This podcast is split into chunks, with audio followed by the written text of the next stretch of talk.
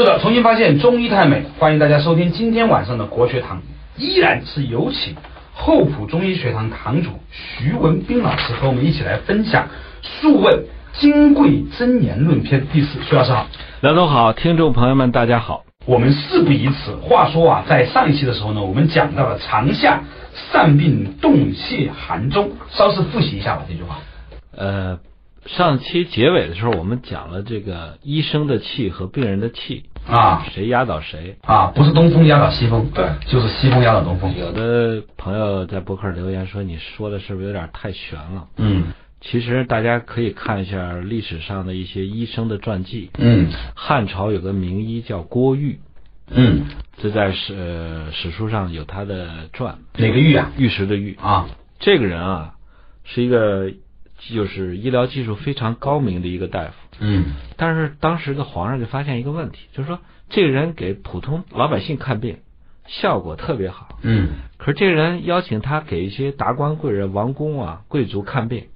效果就差强人意。嗯，后来还发现一个更有趣的，就是说，当这些王公贵族穿上平民百姓的服装，因为汉朝它也有等级，嗯，是吧？穿衣服的颜色、质量都有不一样。当这些王公贵族穿上普通老百姓的衣服来找他看病以后，疗效又特别好。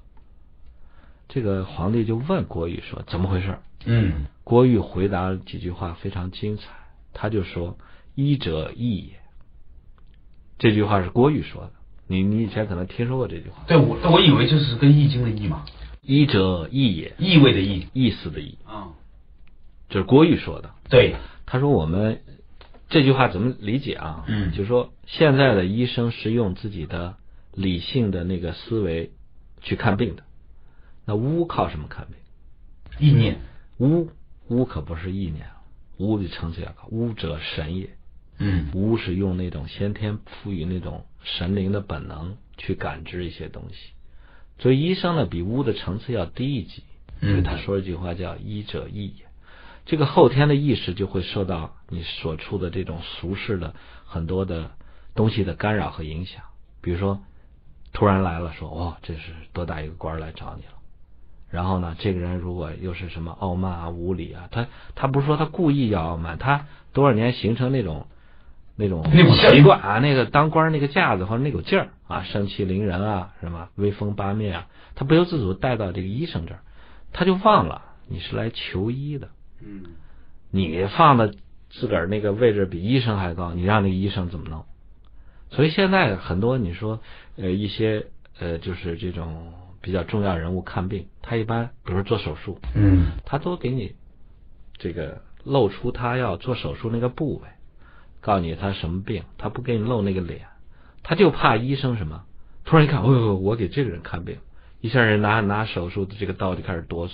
对，所以医生的如果这个意也受到了这些别人的这种呃气场啊，或者是言语啊，或者是其他的一些行为的左右的话，医生的就容易心不静。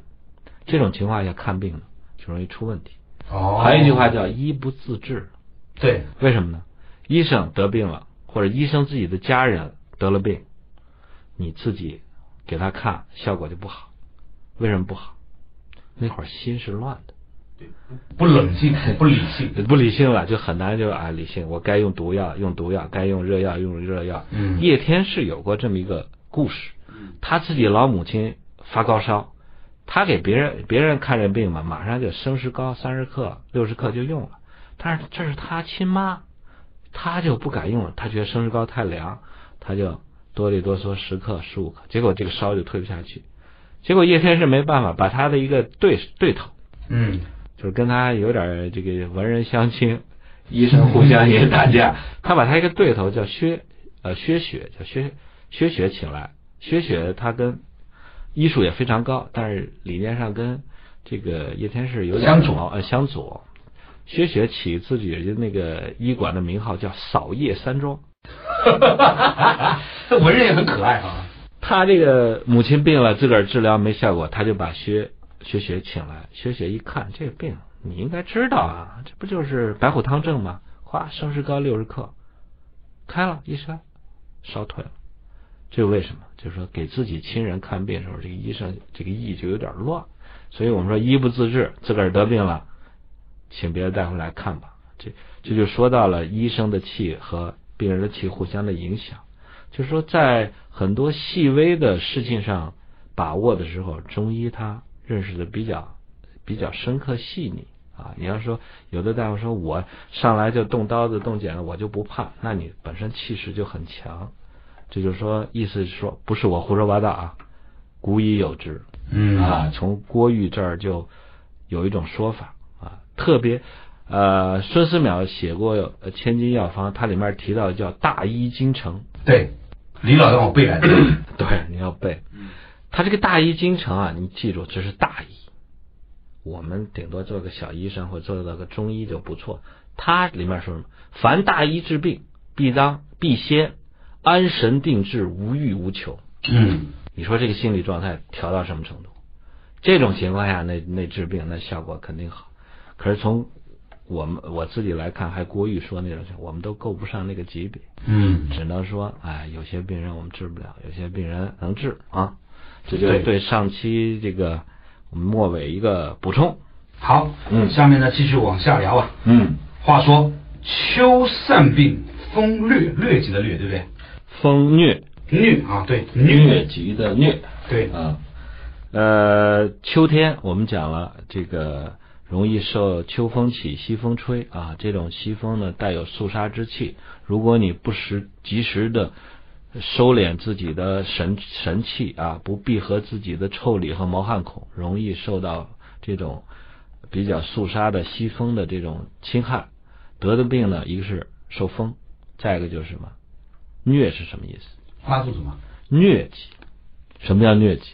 疟疾不是打摆子拉肚子？哎，打摆子跟拉肚子关系不大。这个疟疾什么意思？就是这个人会得一种，一会儿发烧，烧到很高，一会儿发冷，哎，冷的就是就打打摆子啊。这个就是一会儿冷一会儿热，中医称之为往来寒热。西医是什么什么形容这种病的？西医现代医学发现，它疟疾是有一种疟原虫，它还不是细菌，也不是病毒，是一种微生物，叫疟原虫。疟原虫侵袭到体内以后呢，会造成这种疟疾，有的是形成一种恶性疟疾。你比如说人，我们到非洲，嗯，很多人就不适合那儿的，不适应那儿的环境，得一种恶性疟疾，甚至要要命。肠子都拉出来了。呃，你又想着拉拉肠子，他是打摆子。说到这个地方，我真的要跟大家那个那个一起分享一下。我一直以为疟疾指的是拉肚子，不对，那叫霍乱。哦，对对对，霍去病的霍乱，霍去病。这个疟疾啊，就是呃，为什么它会出现这种忽冷忽热？嗯，我们讲，你如果阳气旺，嗯，你会烧。对啊，烧起来以后，把收到的这种寒气啊，或者是病毒啊，把它免疫系统把它干掉。对，好，稍事休息下之后马上回来。不扭曲，不变形，知道自己是谁，从哪里来到哪里去。上古时期的生命智慧，《黄帝内经》帮您轻轻松松活到一百二十岁。重新发现。中医太美继续回来到国学堂，仍然是候补中医学堂堂主徐文斌老师和我们一起来分享《金匮真言论》。嗯，还有一种就是我烧不起来，那我就往后退，这个人就会发冷。嗯，所谓疟疾呢，就是处于一种正邪啊交争，一会儿敌人东风压倒西风，一会儿西风压倒东风。当我正气鼓起来的时候呢，我会发烧。嗯，但是当我正气消耗完了以后呢，我就敌人又厉害，我就发冷。就中医讲，这种病是属于处在半表和半里中间的这么一个状态。哦，啊，中药治疗这种疟疾呢，有非常好的疗效。我们不是针对那个被感染的那个病毒或者疟原虫去的。现代医学就是说我怎么把疟原虫杀死，对，我就不得疟疾。但是呢，又犯同样的问题，疟原虫有抗药性，一个疟原虫倒下去，千万个疟原虫又站起来。魔高一尺，道高一丈啊，道高一尺，魔高一丈。哎，所以很多人说要把这个话颠倒过来说，是魔高一尺，道高一丈，错了。我们古人一直说是道高一尺，魔高一丈。对，所以这个疟原虫你这么治杀不完。可是我们现在发现中药不是针对疟原虫和病毒的，我们是提高人的正气的。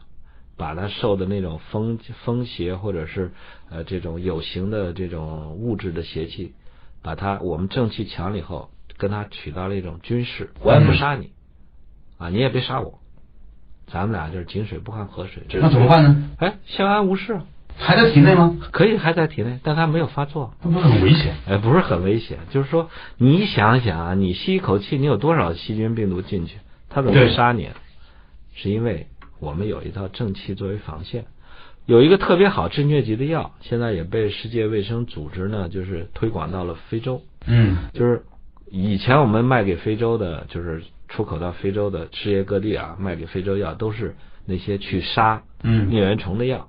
事实证明，我刚才说了，疟原虫杀不杀赶不尽杀不绝，你这个思路有有问题。所以呢，这个世界卫生组织推广一个中药。这个中药呢，它不是杀疟原虫的，是提高人的那个免疫力的。嗯，这个药就叫青蒿，就从青蒿里面提提取了一种它的一个有效成分，叫青蒿素。这是咱们建国以来要说中医药有没有发展，有没有对世界人民的健康有没有贡献，青蒿素是一个比较大一个成果。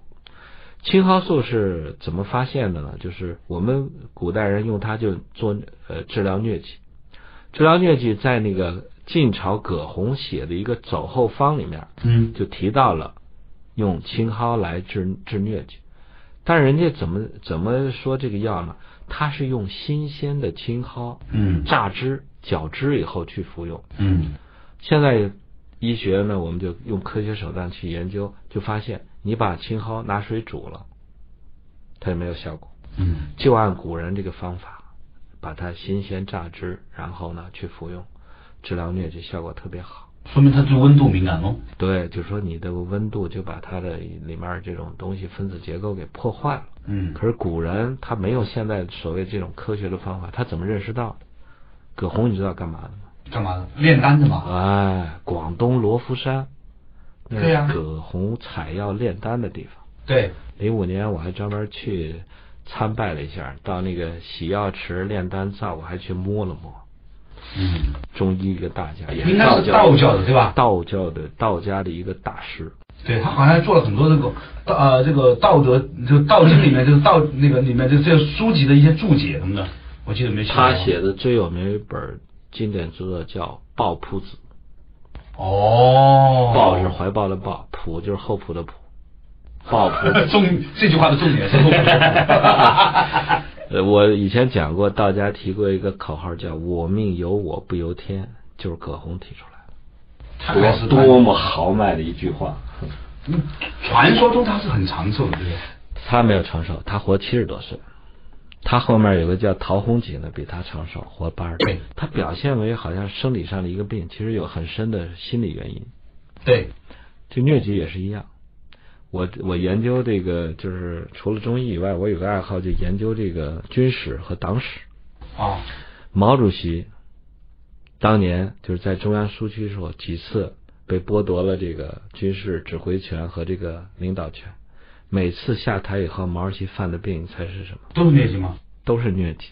啊，那说明他跟他这个情绪上有很大关联性了。西风，西风啊，被肃杀，肃杀了一下，内心受到了震撼，就内心的西风，内心的西风。但是毛主席最可贵之处，他就是知道这种审时度势、隐忍不发。哎，我我到了这个阶段，那我就。就蛰伏吧，我就去打摆子吧，去养病吧，是吧？毛主席被剥夺了军事指挥权以后，去他还是苏维埃国家的主席嘛，嗯，那会儿叫中华苏维埃共和国嘛，他是第一任主席，他就带着手下人去到丈量土地啊，去呃搞这个调查研究，哎，采风，然后等啊，红军说要呃第五次反围剿失败要长征，那就跟着走啊，坐着担架打着摆子跟着走。等到时机成熟了，遵义会议选入常委，然后再去进入决策层。嗯，就是该打摆子的时候就去打摆子，那个就是什么正邪交争的时候。嗯啊，你去养养病，有道理。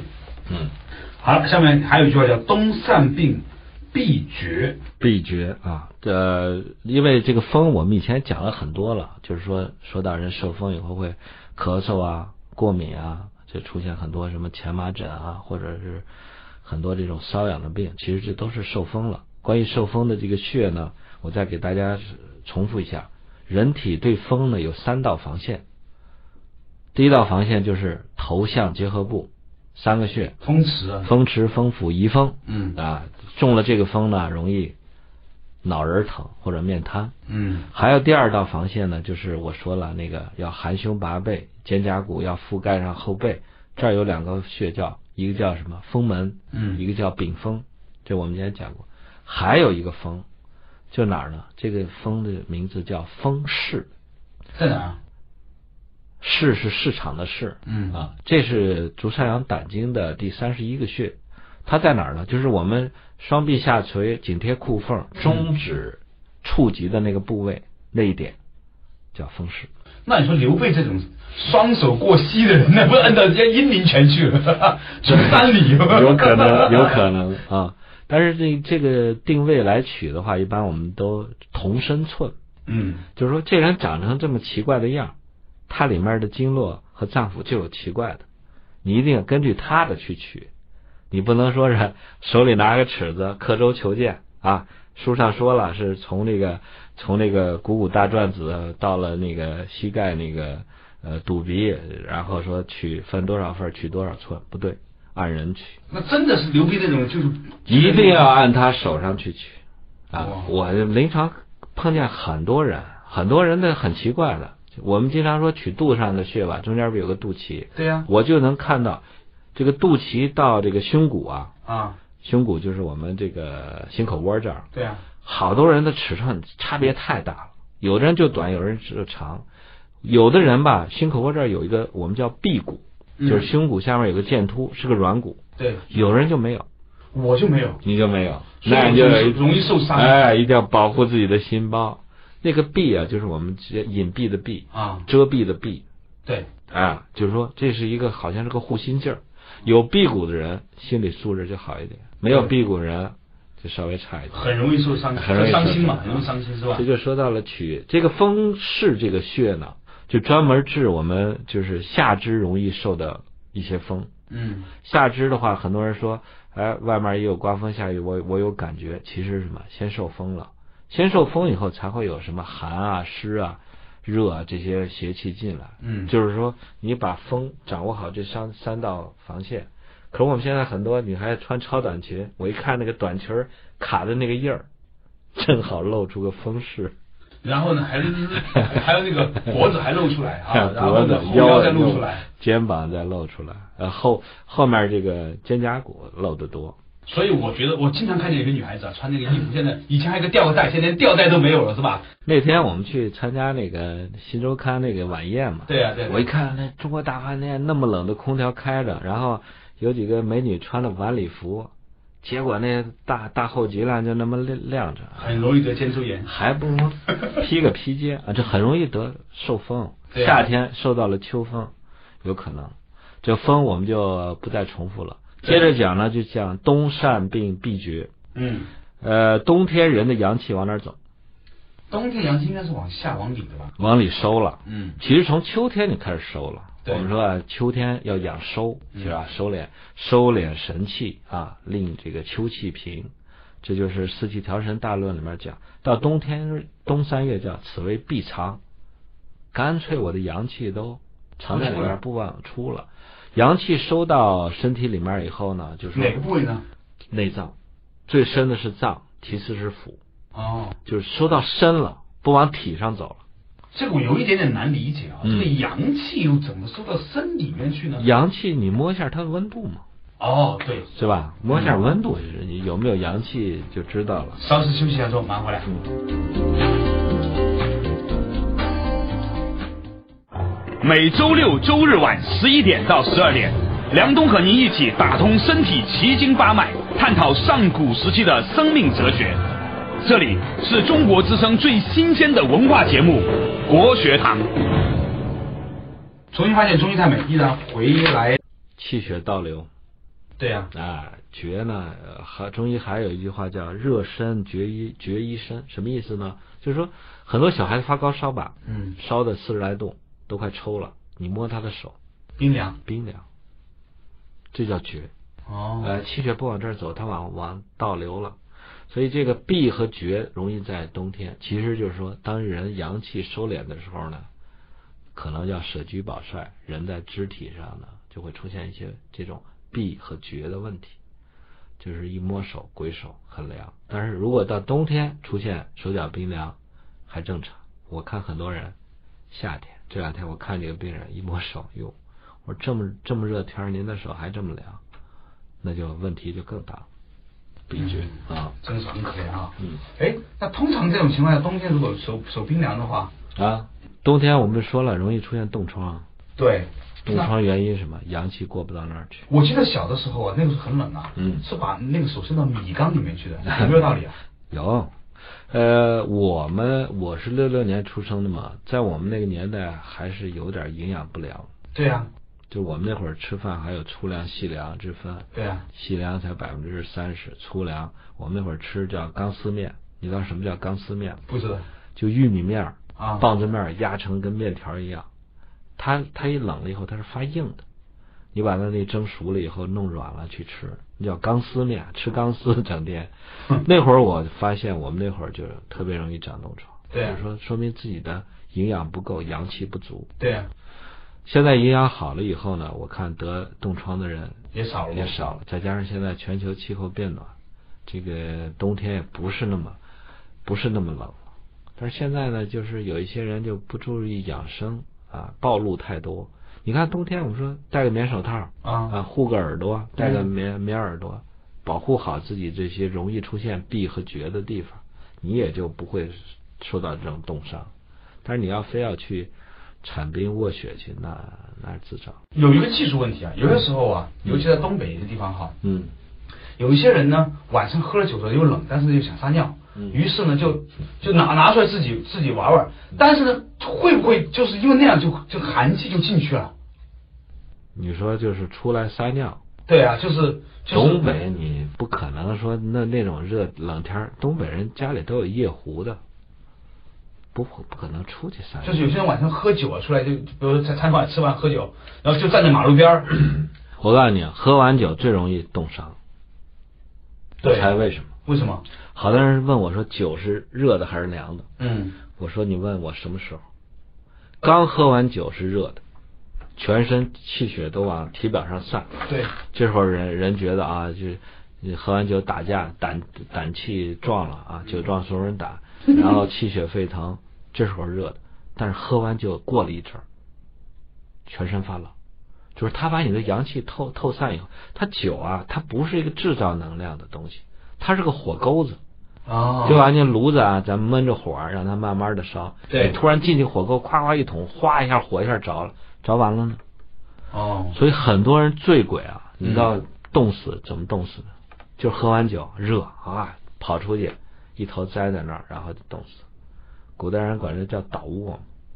哦，以前城里都有收尸队，冬天早上起来就把街上冻死那些人敛到车上拉出去，不是拉出去喂狗，拉出去埋了。这就喝酒喝的。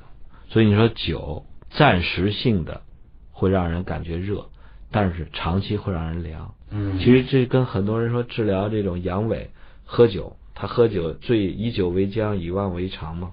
喝完酒以后兴奋，觉得呃有胜性能力勃起，但是长期以后起不来了。他其实就把那点潜在能量给你催起来，嗯烧完就完了。可惜可惜，嗯，嗯，故冬不暗窍，是什么意思啊？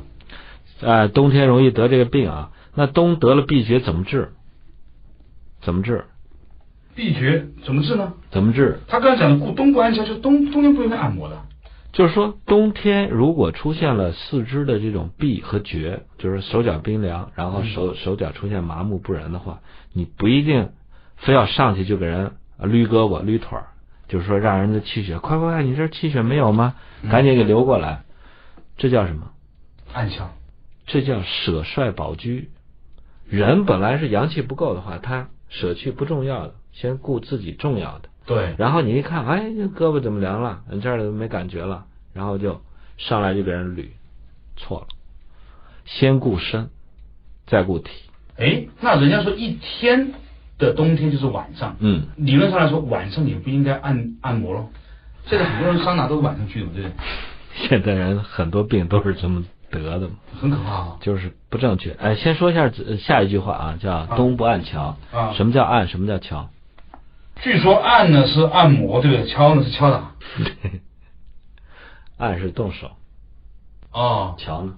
那就动脚了，动脚大脚踩。你以为那个泰式按摩有踩背，我们中医就没有踩背了。哦，按是拿手动手给病人治疗，这个桥是动脚。你前一段时间你不说你这个痛风让别人踹一脚踹好了，对啊那就是我们中医传统的桥法，哦，踩高跷嘛，听说过吧？听说过。踩高跷用脚踩，所以古代有各种治疗方法。以后下一章我们可能要讲一篇叫《医法方宜》。嗯，好，稍事休息，马上继续回来再说。嗯从医学到哲学，一样的《黄帝内经》，不一样的新鲜观点。梁冬、徐文斌一起发现中医太美。重新发现中医太美，继续回来到国学堂，仍然是候补中医学堂堂主徐文斌老师和我们一起来分享《金匮真言论》。嗯，一法方宜什么意思呢？他讲完四季以后，他说人的生理或者疾病变化呢，还跟你居住的这个方向环境有关系啊。东方人吃什么，地势什么样，容易得什么病啊？西方人容易得什么病？他专门提到了处在中央的那些人，食杂而不劳，吃东西挺杂，物产挺丰富，所以显得比较懒散，有点四体不勤。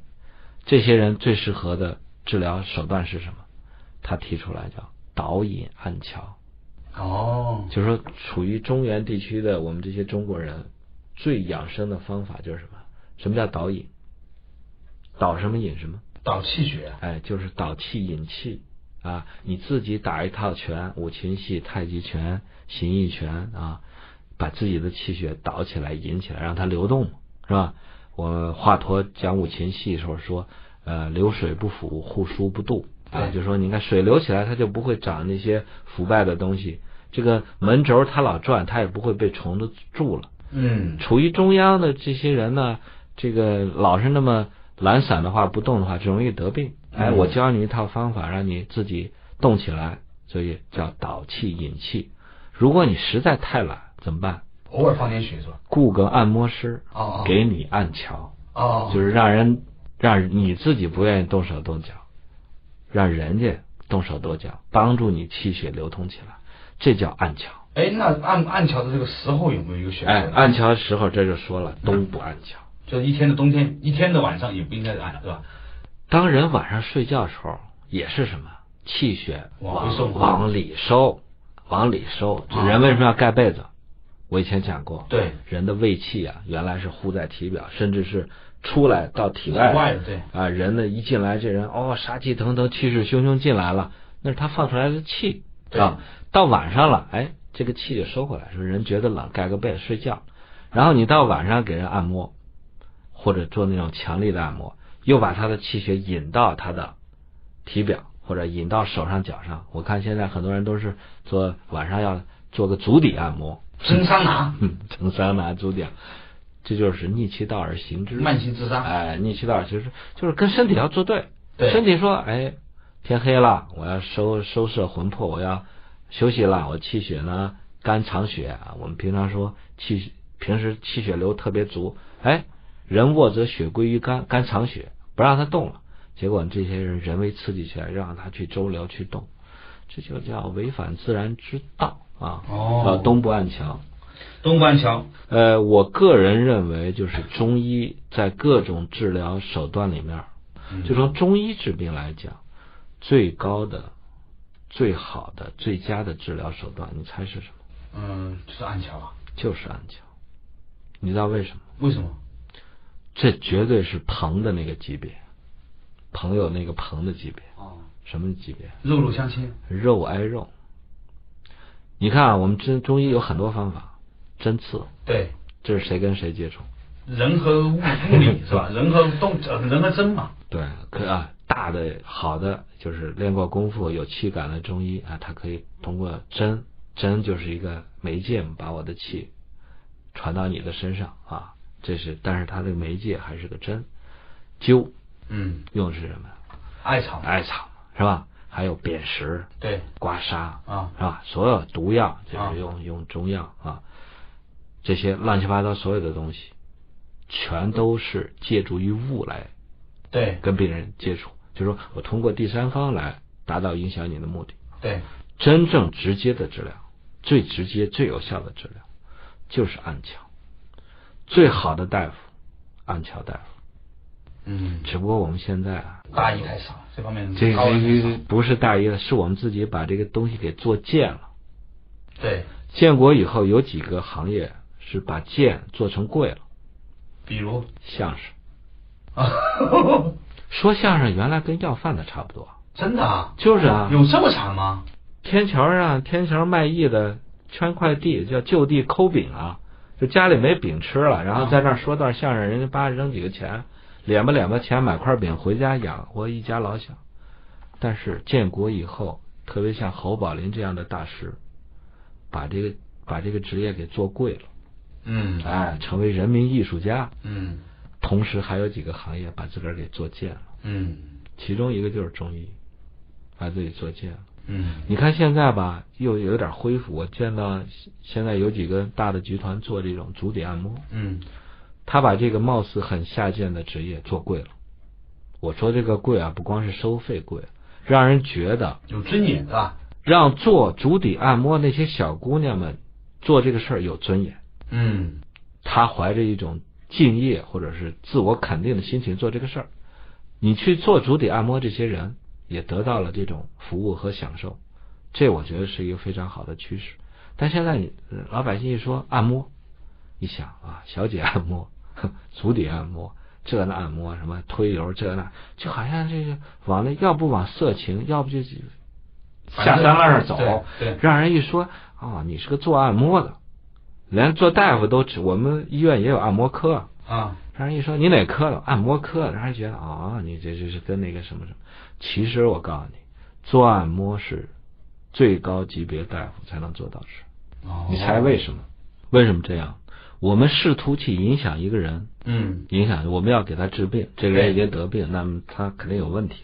那么怎么帮助他解决问题？最高级别叫调神，这我刚才说了是那种巫的级别的。对，第二个叫调意，啊，就帮助你解决一些你的理性思考有问题啊，你这个事儿做的不对啊，你怎么跟谁处理关系，这些都都是属于这种类似心理的治疗。最长而且最有效的治疗是什么？叫调气，嗯就是影响到你身体的气血的运行和脏腑的功能。这个要你影响到别人的气，首先你得有气吧。对，你如果没有气，那你根本触动不了，就是产生不了这种和谐共振。嗯那么我们现在人知道的都是什么？按摩都是在用力，对，你猜力和气有什么区别？这是一个问题。这是个大问题。你想想，商店里卖的那些按摩椅，还有那种什么按摩棒，啊还有什么按摩床、震动棒，震动棒，你说他们是有力还是有气？那肯定是有力了，是吧？什么叫力？力是我觉得就是用物理学的角度上来说，是吧？嗯，就是能够做功的，对吧？改变事物位移啊，对啊，气这个力嘛。那气呢？气，我觉得是您说吧。力啊和气的区别，举个简单例子，就是硬笔书法和写毛笔字的区别。哦你拿钢笔写字，你用的是什么？用力嘛？用力吧？你有谁也没有没没有这把力气啊？有啊，那写呗。但是你用那个毛笔，那个软哒哒的毛，写出一个力透纸背、入木三分的字，你靠的是什么？嗯，你光有那一把蛮力行吗？有道理。是不是？你拿起那个毛笔字，你给我写个字儿。嗯如果你没有气，你那个你那个气就渗透流露不到你那个笔尖上，你写出来的字就是软哒哒、软绵绵，特别难看，甚至跟跟那个那个那个叫什么狗刨似的。给人做按摩，嗯那个按摩椅、那个按摩棒、那个那个硬硬哈哈那个东西用的是力，对而这种力什么？简单粗暴，它是直线的，对它是个暴力。对，是吧？所以我我经常说一些我的朋友们说孝敬父母，哎呀，怎么办？除了买脑白金，就买一个按摩椅，有的还给买一个按摩床。对，但是我跟这些老年人说嘛，我说啊，做按摩必须要找到啥穴位，嗯，你哪儿有病我给揉哪儿，对不对？对，找不到那个穴位瞎揉，那是不是跟挨打一样？另外，找到那个穴位以后，你是不是要掌握它的力度、大小和方向？如果你掌握不了，那就是一根硬棍在那儿捅，你是不是又跟挨打？所以这就是力和气的区别。所以我说，那些不懂这些呃力和气的人，不懂按摩原理的人，老去做那种这种粗暴的按摩，机械按摩，机械按摩，最后呢，其实你每个人都有体验，你做完以后，你看你舒服不舒服？做完以后，很多人不舒服，所以很多人买回那个什么椅啊、床，最后就在那儿挂衣服、晾衣服去。如果是一个有功夫、受过训练的人，就是这种按摩的高手，首先他有力，嗯，他身上一握手他是有劲儿的，更为可贵什么？他有气，气表现在哪儿？刚才有说，哎，阳气呗，那个手是热乎乎的，跟个小火炉是烫的，为什么？他会给你做按摩的时候，他会把这个气用到他的手掌上。平时他手可能常温，可是一给你做按摩的时候，他那个手对对对火烫，对对对，滚烫。然后他能知道这个火烫的手，他摸到你身上的这个穴位，或者是摸到你身上部位，他知道病在哪儿。因为那个有病灶的地方，它的温度，它的那种呃，就是那种质感，嗯啊，有没有粘连，有没有颗粒状，有没有条索状啊，都不一样。他能逮住那个我们叫病气那个点，然后逮到这个病气的点以后，他知道从哪儿下手。以前我们讲过真真假积聚，如果它长得像一个小桃核一样的这么个结儿，那么高手知道他那个结的那个眼睛在哪儿，就是最硬的那个最凉那个部位在哪儿，而他从那儿入手，而且他用的力是一种什么？我以前讲过叫蚕丝劲儿。哦，是一种螺旋旋转的一一种力，或者叫一种气，它不会让你疼。好多人一按一按摩就疼，不对，它是有一种渗透劲儿。举个例子啊，古代你知道衙役吗？衙役衙役啊，啊，就是那种审犯人那些人。嗯嗯嗯你一进来，我打你一百杀威棒。对如果你交钱，对，打的皮开肉绽不疼，是吧？打的皮开肉绽，很容易好，很容易好。你要不交钱，嗯，皮都不破，一身死肉，你知道为什么？那就是掌握了一个力和气的那种度。嗯，这些衙役，你知道他们怎么训练吗？他们也有奶子功，对，奶子功，对 怎么训练啊？啊，他们一般训练是在一层豆腐上对铺一张纸，对，然后就拿那个棍子去打纸，最后要达到什么效果？豆腐烂了纸不烂，豆腐烂纸不烂。所以我们中医，这是这是坏人啊啊是怎么训练出来？我就告诉你那个劲儿啊，拿捏到那个分寸有什么不一样？真正高手是什么？给你治病，皮不带破，但是那个劲儿透进去了，皮下那些硬结啊，那些真假积聚散开了。所以说，这个按摩的人，第一要有力，第二要有气，还得要什么？还得要什么？还得有正气，还得哦，对，还得有正气，不能带一身邪气来。对呀，啊，好多按摩大夫犯这个男女错误，跟异性病人一有这个肌肤之亲，就满身邪念啊，还得有正气。嗯，第三个，如果他一边按摩一边接手机打电话，哦，那个很可怕了，那个电磁场全传进去了，不是电磁场，心不在焉。哦我们讲医者意也，意道气道啊，你练练过太极拳、形意拳人都知道，以意领气。他全神贯注的用自己的意，在关注啊、这这老大娘得了个什么病啊？她结在这儿了，我怎么把它化开？它是入了肝经，我怎么把它引到胆经？然后从它这个胆经的末梢，从呃足窍阴、足足临气、足窍阴给它散出去。他在用他的意啊，就是后天的意识考虑这个事儿，全神贯注做的时候，它是一个效果。他也有力也有气，他在那儿手搭那儿，他是想着呃老婆小呃老老婆打架啦，孩子小升初呢，那个效果就完全不一样。哦，所以比这个有力有气更难能可贵的是什么？他在全全心全意，哎，他在用意。嗯，最高的境界是什么？除了后天的意识以外，他在用神心哦，用心用心用神，嗯，他有一种那种慈悲关爱之心。哎，这人得得这么病这么痛苦啊，我怎么好怎么办？他要用了心再给你治，那你祝贺你，你中大奖了。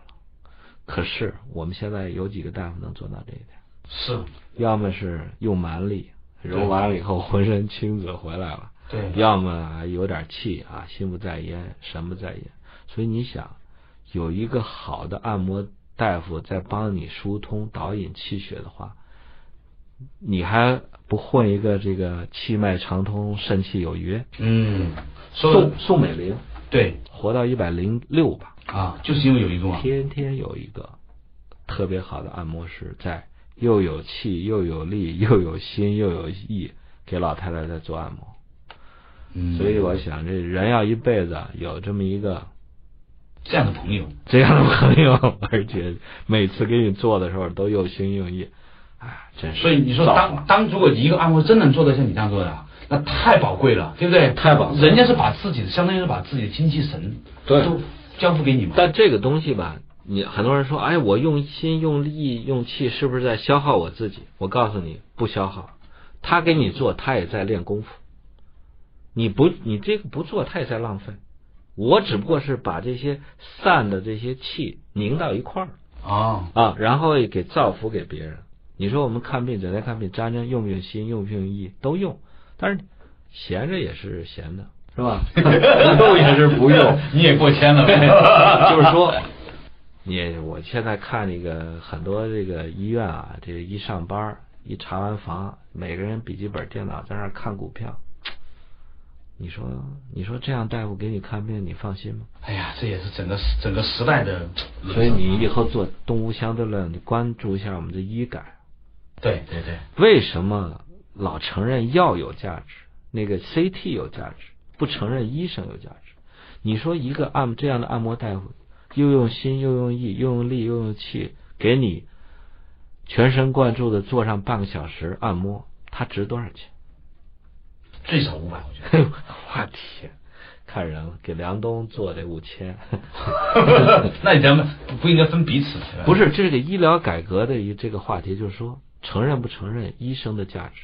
你承认不承应该认？承认的。你看现在是承认药有价，我可以十块钱挂号费，甚至阿姨说我这免费看病，但是一开药开上千，这就是老百姓一个心理说，哎，药值钱，我花钱买这个药了，我就觉得心安理得。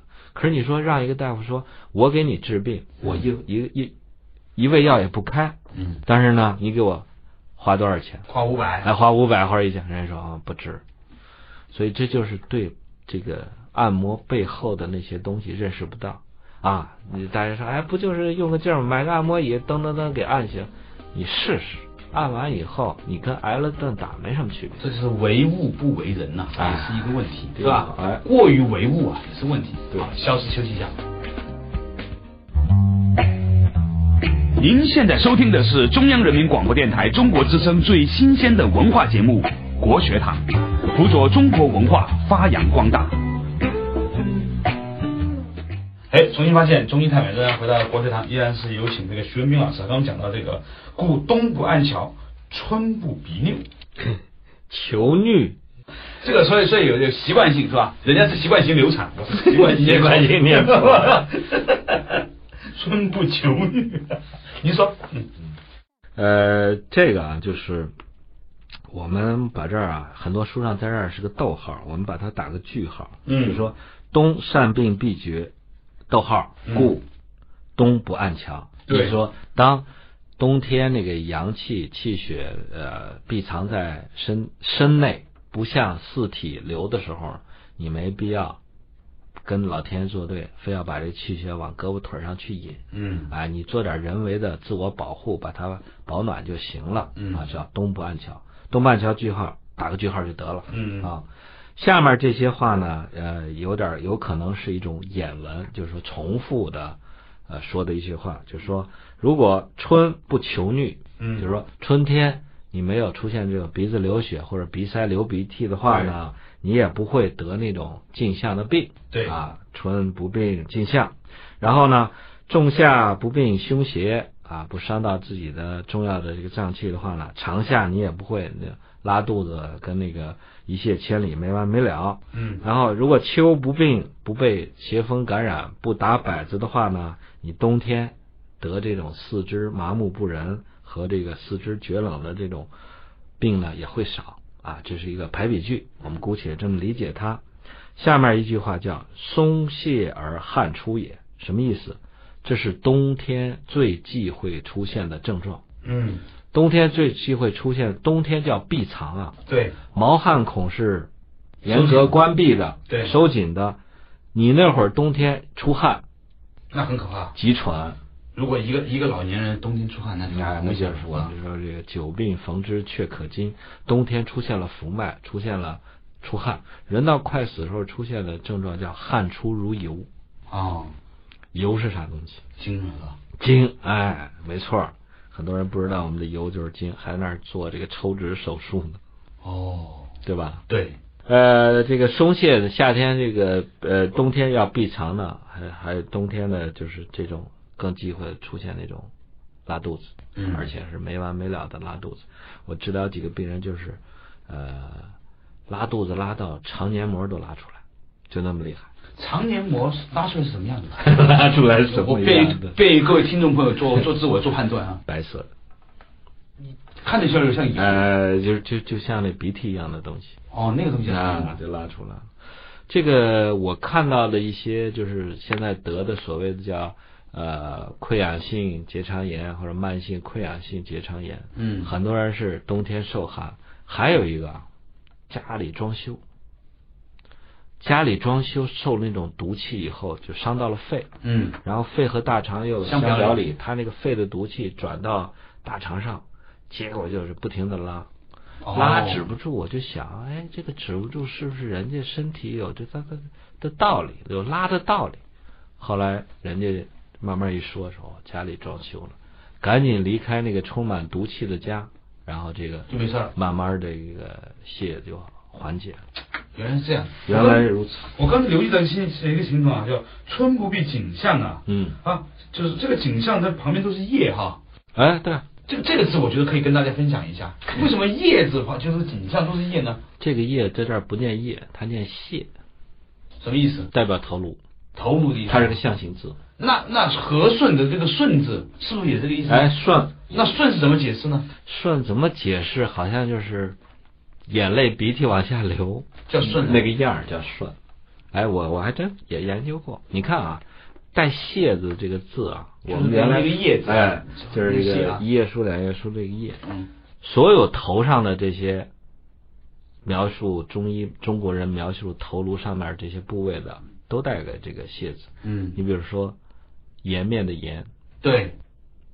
是吧？对，我们说这个龙颜大悦或龙颜大怒，你知道颜指哪儿吗？我们经常说给你颜色看看。哎，这是个好 问题，给这是好问题你。说这个岁月改变了你的容颜，我说是改变了容还是颜？颜是哪儿？有意思，这个问题问的非常好。告诉你，颜就是印堂。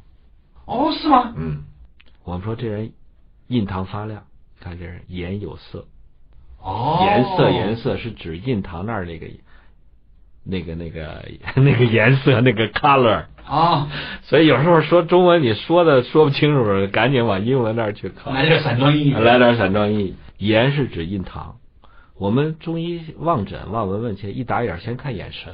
如果这个人印堂很亮呢？哎，印堂发亮，就是说督脉的气很旺。啊，好多人走背字倒霉的时候，印堂就是暗的。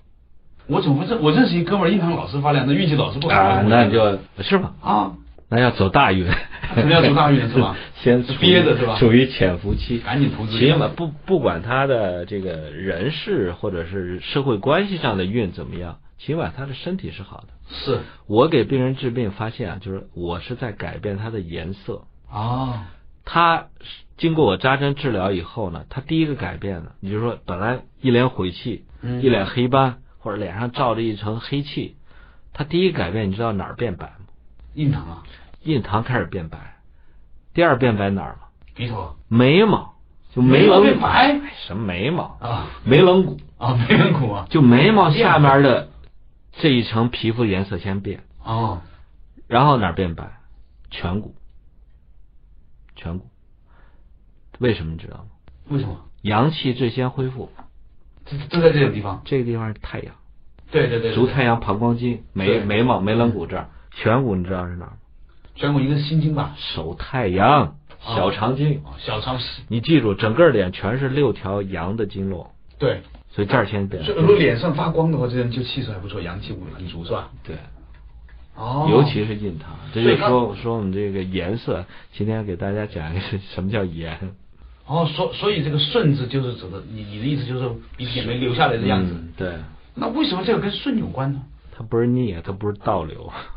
是，那再呃总结一下，今天我们今天聊到的话题哈，嗯，就是讲东部岸桥啊，讲的主要是讲了一个暗桥的问题对啊，意思大家呢，呃，夫妻互相做暗桥的时候，记住，光不要用蛮力不对，啊，先摸摸你这手热不热。心怀爱心，哎，心怀爱心也得行，你心有余而力不足啊。对心怀爱心，自个儿没力没气，你也不行啊。对。所以这个按摩不要在冬天做，不要在晚上做。哎，那应该在什么时候做？阳气出生，大早上起来，别人锻炼，你你让人给做做按摩，啊，这很奢侈 哎呀啊！我告诉你，中医真是要中医可以将就，啊，简便连夜对，也讲究，嗯，真讲究起来，绝对是一种贵族享受。对，应该是早上按哈，阳气出生的时候，嗯，你如果请不起按摩师，自个儿去导引吧。哎，就导引做各种的那种那种那种动作啊，呃，是拉筋们屁股，是我们中医的那些传统的动作，五禽戏啊、八段锦啊、太极拳啊，做这些，导导自己的气，引引自己的气，那在早上最应该导哪一根筋的气呢？因人而异。比如像我们的脾湿的人，怎么应该怎么办呢？脾湿经就是导脾胃的气。其实啊，我告诉你，为什么学五禽戏？啊，动物本能。你在特别入静入定的状态下，你会做出一些姿势，让自己舒服。那个姿势其实就是五禽戏和太极拳里面的很多自然的姿势，对，这都不需要你刻意去学，先天本能都有。嗯，太好了，非常感谢大家收听今天的，差点说出动物相对论了，金科学金匮真言论。我现在都，非常感谢徐老师，谢谢，好，再见。再见。